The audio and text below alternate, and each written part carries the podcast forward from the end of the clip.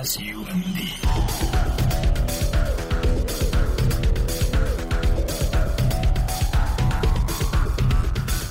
Sound Radio。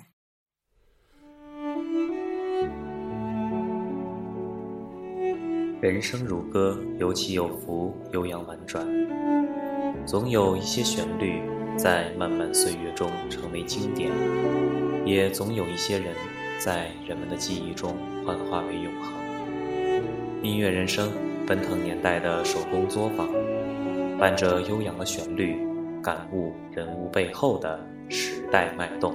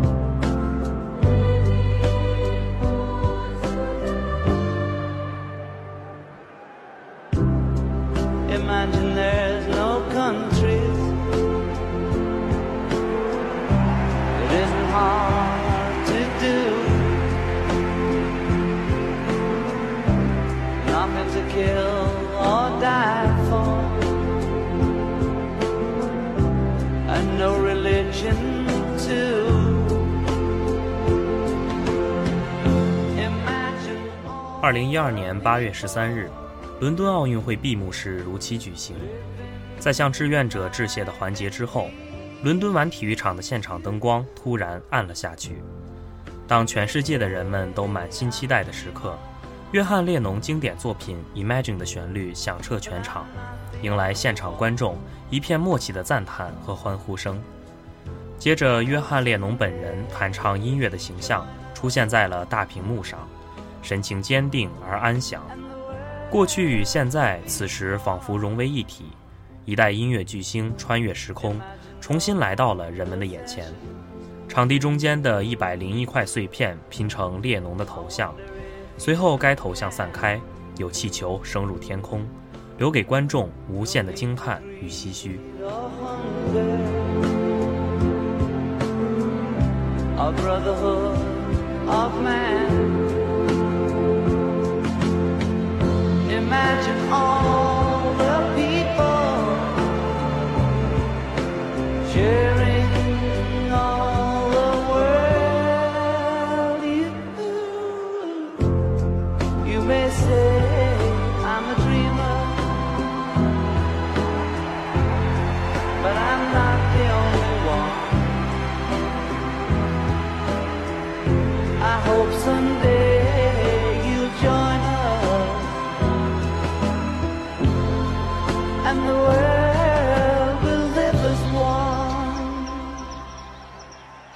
大家好，这里是 Sound Radio 的音乐人生栏目，我是 DJ 阿盖，欢迎来到音乐人生的第二期。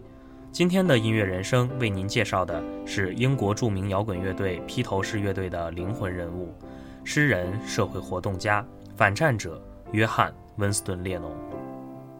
When I find myself in times of trouble, Mother Mary comes to me, speaking words of wisdom, let it be. And in my hour of darkness, she is standing right in front of me, speaking words of wisdom, let it be. Let it be, let it be, let it be, let it be. Whisper words of wisdom, let it be. And when the broken hearted people living in the world agree, there will be an answer, let it be. For though they may be parted, there is still a chance they will see. There will be an answer. Let it be.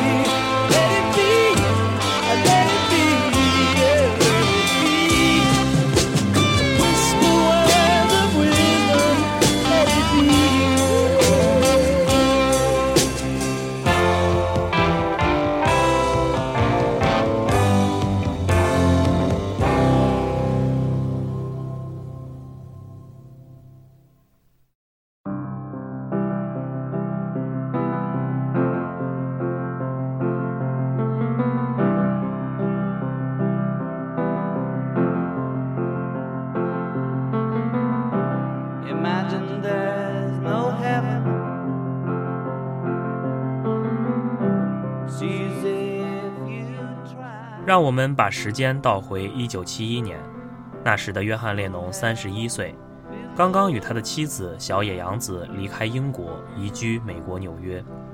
此时此刻，约翰列侬正在他们别墅内的录音棚潜心创作他离开 Beatles 单飞后的歌曲《Imagine》。小野洋子则安静地站在他的钢琴旁，注视着他。她不单单是作为一个妻子守在丈夫的身边，尽管她的话不多，但每次给整个制作团队提出意见时，大家都会认真地听着。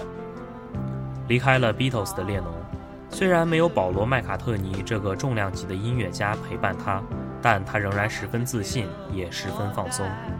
一方面，小野洋子给了他很多创作上的灵感；另一方面，正如小野洋子所说，Imagine 表达的是他对于世界的梦想结晶，也是他的理想主义结晶，是他想要对整个世界说的话。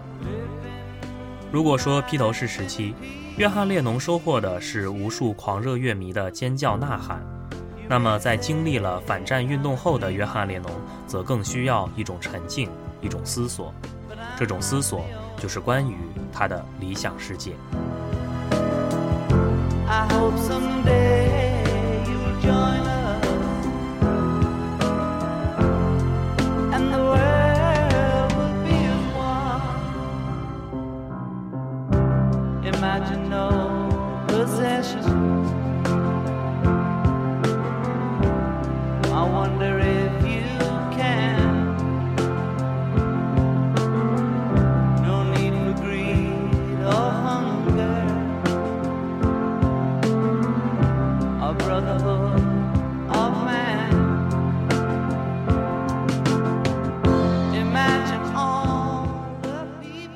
关于什么是约翰列侬的理想世界，不同的人有着不同的态度。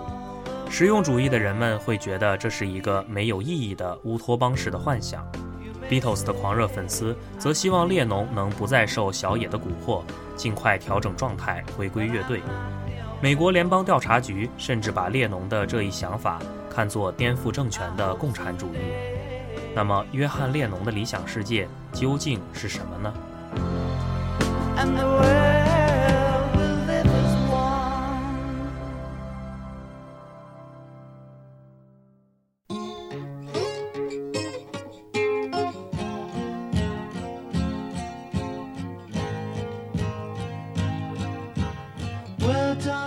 一九四零年十月九日，约翰·温斯顿·列侬出生于英国利物浦一个工人阶层家庭里。那时的人们也许并不知道，这是一个被上帝贴上特殊标签、拥有核弹般能量的婴儿。列侬的父亲在小列侬只有三岁时就抛弃了妻子和儿子，因此列侬很小的时候就不得不寄宿在位于沃尔顿郊区的姨母家里。在姨母家时，尽管从小就显露出写作和艺术创作的天分，列侬却一直是一个很不听话，而且反抗性格极强的孩子。他经常逃学，也不愿意做作业，而是在作业本上乱写乱画。十六岁时，在姨母的极力劝说下，列侬所在中学的校长才同意为他写一封前往艺术学校学习的推荐信。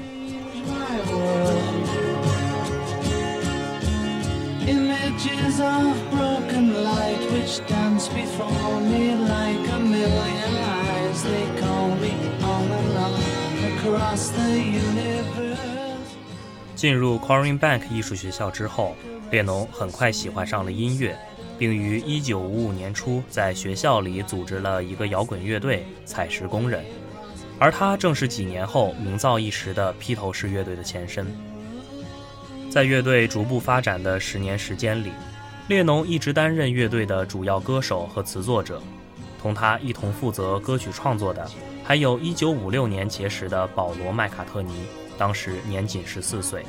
他们两人一直保持着非常良好的合作关系，并承诺为乐队的发展投入全部的创作才华。至1958年，麦卡特尼的好友16岁的乔治·哈里森加入乐队，披头士乐队基本成型。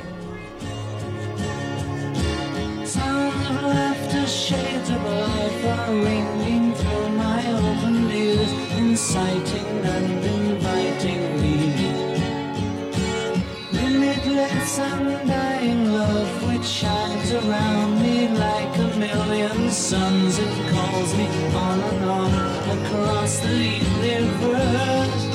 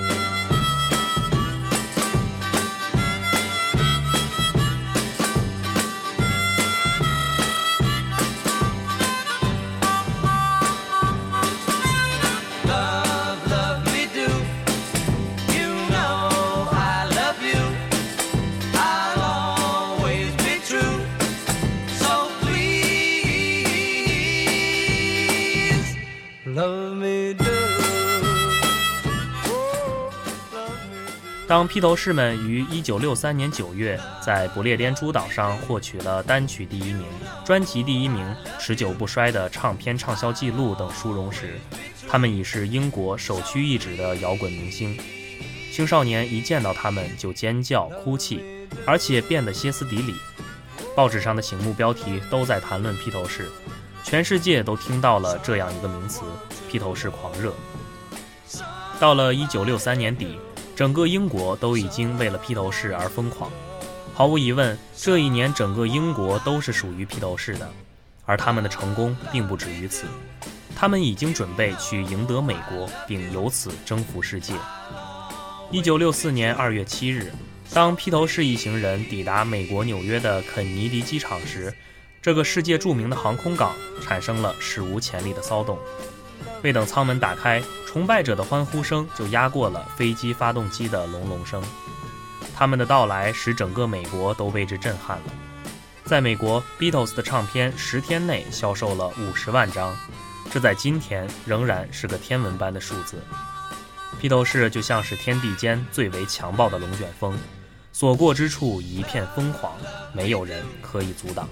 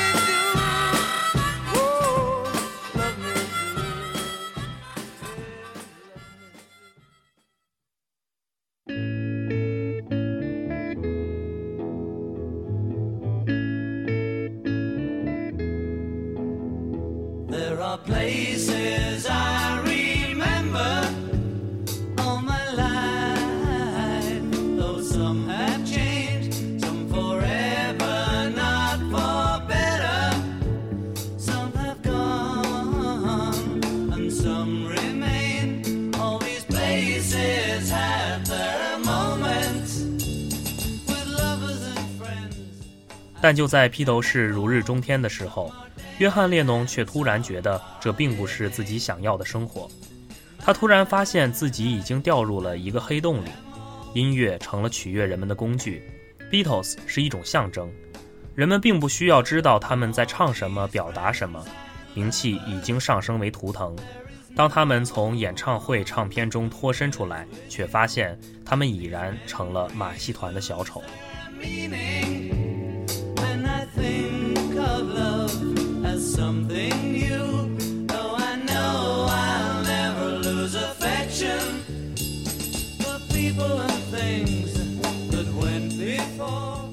一九六五年谢亚球场 Beatles 的演唱会，经常会有歌迷在现场歇斯底里的哭喊、尖叫，直至晕厥。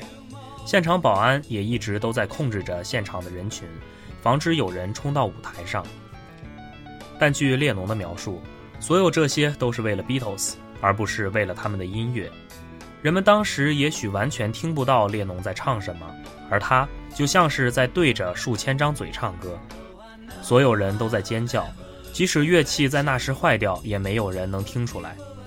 处在顶端的披头士就像太阳一样，即使十分辉煌，实质也是在燃烧自己。他们已经感到疲倦。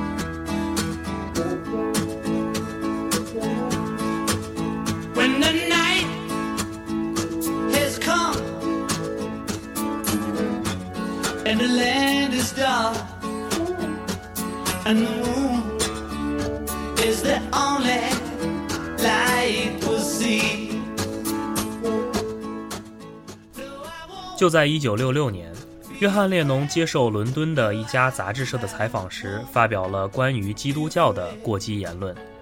正是这一言论，使得约翰列侬处在了当时社会舆论的风暴中心。他说：“基督教会走上末路，它会消失萎缩。我无需多说，我的话是正确的，而且会被证明。”他还说：“现在我们比耶稣更流行。我不知道哪样事物会先消亡，是基督教还是摇滚乐？耶稣没什么不对的，但是他的信徒们实在是太密集和平庸了。对于我来说，他们扭曲并毁了基督教。”列侬的这番惊世骇俗的言论，在基督教盛行的美国爆发了强烈的声讨之声，人们走上街头，焚烧践踏 Beatles 的海报，甚至一些歌迷把他们昔日珍藏的专辑丢进了垃圾桶。也许列侬当时想要表达的，仅仅是通过自己对生活的感触，告诫人们不要把生活中的某一样事物过度的神化，而是应该还原事物本来的模样。然而，这些过激的言论显然不利于一个乐队与现实世界的互动。美国的宗教组织三 K 党就曾扬言，要在 Beatles 巡回演唱会的现场进行破坏活动。尽管在安保人员的努力下，演出并没有受到影响，但是这却让列侬认识到，自己已经不只是一个歌手这样简单的身份了。他的叛逆性格，以及他桀骜不驯、反抗权威的特质。都会将他推上舆论的风口浪尖。他说：“没有人在听音乐，这只是一场闹剧。Beatles 在闹剧中，而不是音乐。可是要知道，Beatles 的组成是为了音乐，而不是一个马戏团。Beatles 的这次演唱会，成为了他们巡回演出的最后一站。多年后，当有记者问：‘你们是否还要继续在英国和美国的巡回演出？’时，列侬说。”在某种程度上已经不可能了，因为这和我们想要做的没有关系。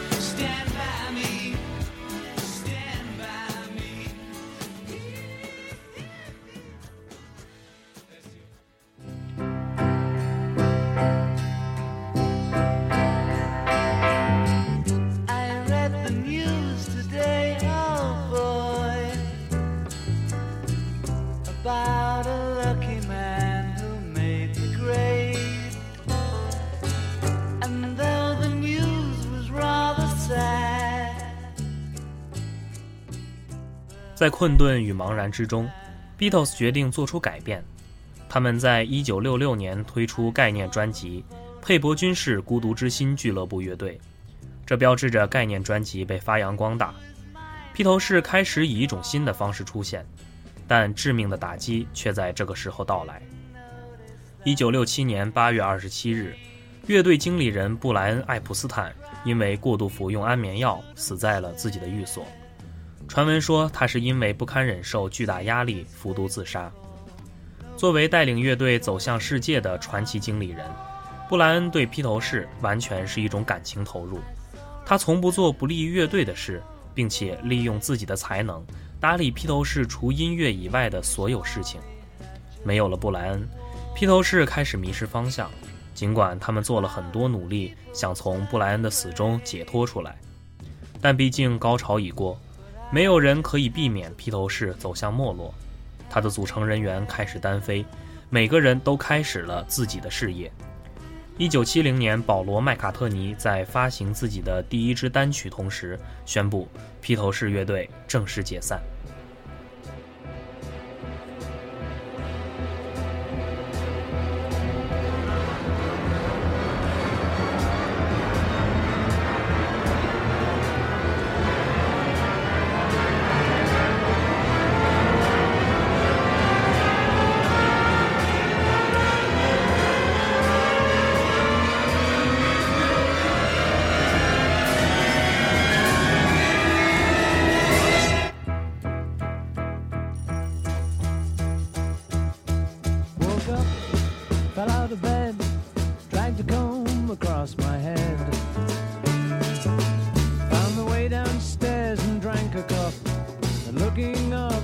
I noticed I was late. Found my coat and grabbed my hat. Made the bus in seconds flat. Found my way upstairs and had a smoke. And somebody spoke and I went into a dream.